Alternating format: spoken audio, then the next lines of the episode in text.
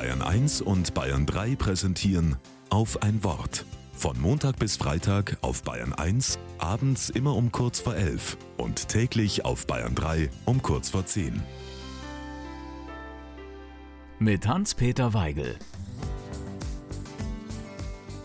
Die katholische Kirche feiert auch Heilige, die gar keine Christen waren, geschweige denn katholisch. Manche haben nicht einmal wirklich gelebt. Zum Beispiel Esther. Ihr Namensfest ist heute am 24. Mai. Ihre Geschichte ist eine Geschichte zum Antisemitismus, also hochaktuell. Esther ist die Heldin in einem Roman, der ins Alte Testament einging. Der Roman spielt im 5. Jahrhundert vor Christus. Die Länder des vorderen Orients waren damals dem Reich der Perser einverleibt. Viele Juden lebten in diesen Provinzen. Der Roman erzählt von dem Juden Mordechai, der Beamter am Hof von König Xerxes ist und der dem König seine Nichte Esther als Ehefrau vermittelt. Sie gibt sich allerdings nicht als Jüdin zu erkennen.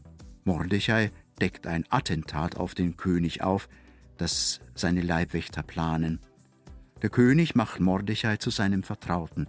Der Kabinettschef fühlt sich verdrängt. Er spinnt eine Intrige gegen Mordechai und gegen die Juden insgesamt. Er redet Xerxes ein, die Juden seien wegen ihres Glaubens an den einen Gott eine Gefahr für die Staatsreligion und die Regierung und hetzt ihn auf, sämtliche Juden im Land auszulöschen.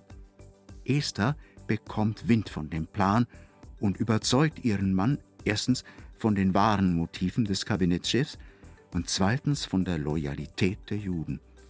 Der König widerruft den Befehl zum Pogrom.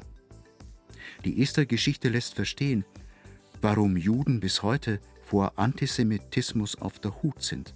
Dank Esther war sich der König sicher, dass die Juden tun, was ihnen der Prophet Jeremia eingeschärft hatte, suchet der Stadt Bestes.